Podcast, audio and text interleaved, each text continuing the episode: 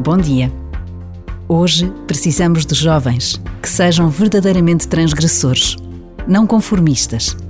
Que não sejam escravos dos telefones, mas mudem o mundo como Maria, levando Jesus aos outros, tratando dos outros, construindo comunidades fraternas com os outros, realizando sonhos de paz.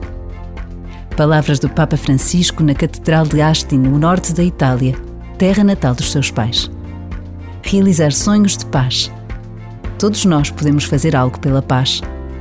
Por vezes, basta a pausa de um minuto para que algo aconteça.